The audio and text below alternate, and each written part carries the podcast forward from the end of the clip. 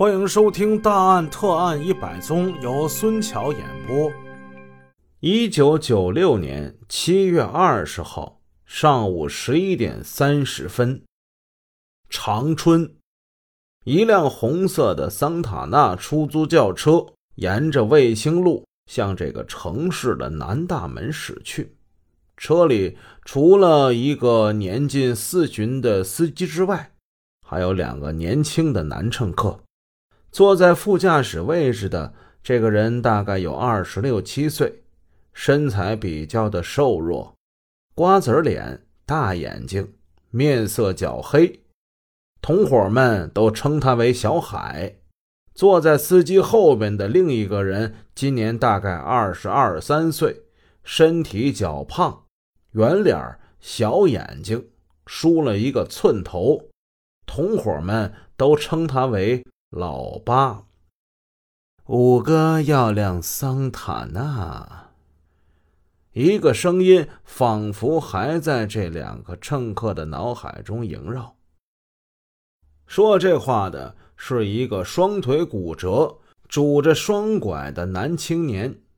这话既是要求，又像是命令。他的声音不大，说的轻飘飘的。但是又显得毫不迟疑，充满了自信。这辆桑塔纳开到人民大街的延长线，距离一个广场约有两千米左右的地方，逐渐的减速，靠在路边停了下来。这里虽然是公路，但两边树密草深，行人稀少。忽然之间。车里传来了一声枪响，那个司机叫也没叫一声，就像一捆稻草似的，朝着小海这边就倒了过来。小海将司机的尸体扶住，从衣兜里掏出了一个塑料袋，拿着这个塑料袋往尸体头上一套，在脖子处扎紧。为的是不让涌出的鲜血滴在车上。开枪杀人的是坐在司机后边的老八，他那支东风六四小口径手枪的枪口距离司机后脑仅仅是几厘米，所以弹不虚发。老八什么话也不说，和小海把司机的尸体抬到副驾驶的位置上。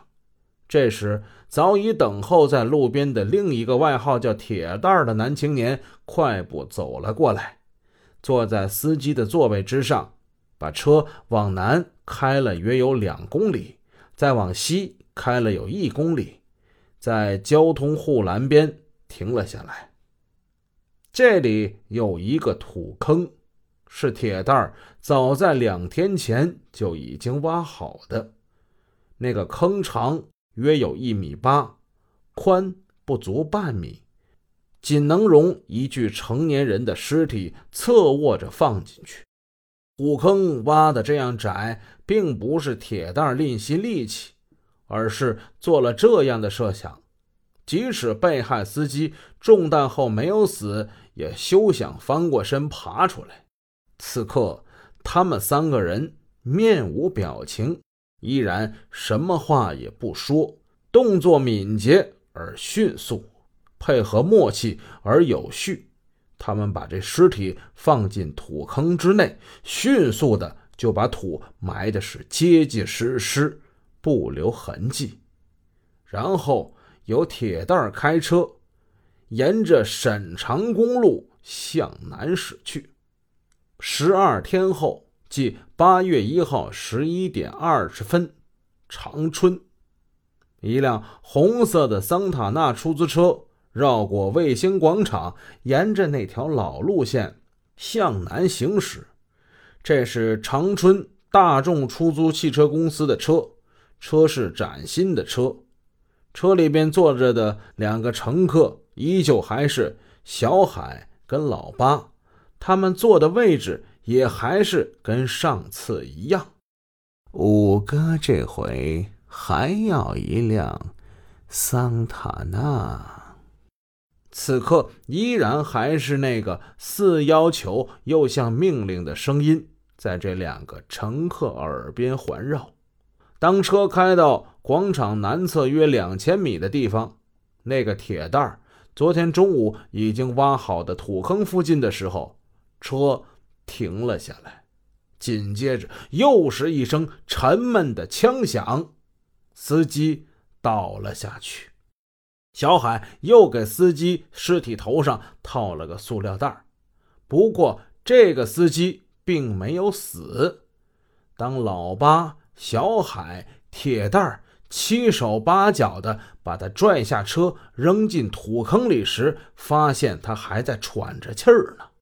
老八照准司机脑袋，砰的一声，又是一枪，将其击毙。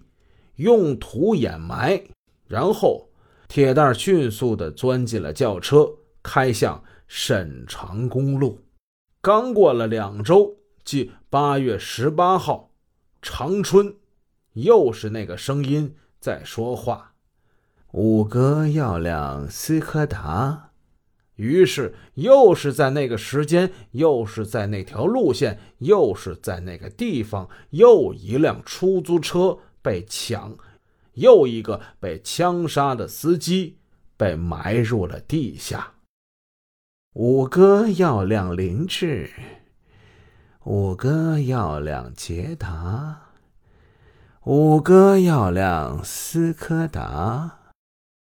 随着瘸子按照神秘五哥的要求而发出的一个个指令。这个多达十余人的持枪杀人、抢车暴力团伙，在光天化日之下频频作案。仅从1995年12月至1996年8月这短短八个月的时间里，就以极其残忍的手段杀死司机十二人，抢劫凌志、捷达、斯柯达、桑塔纳等轿车十三辆。三星客货车一辆，其罪行令人发指。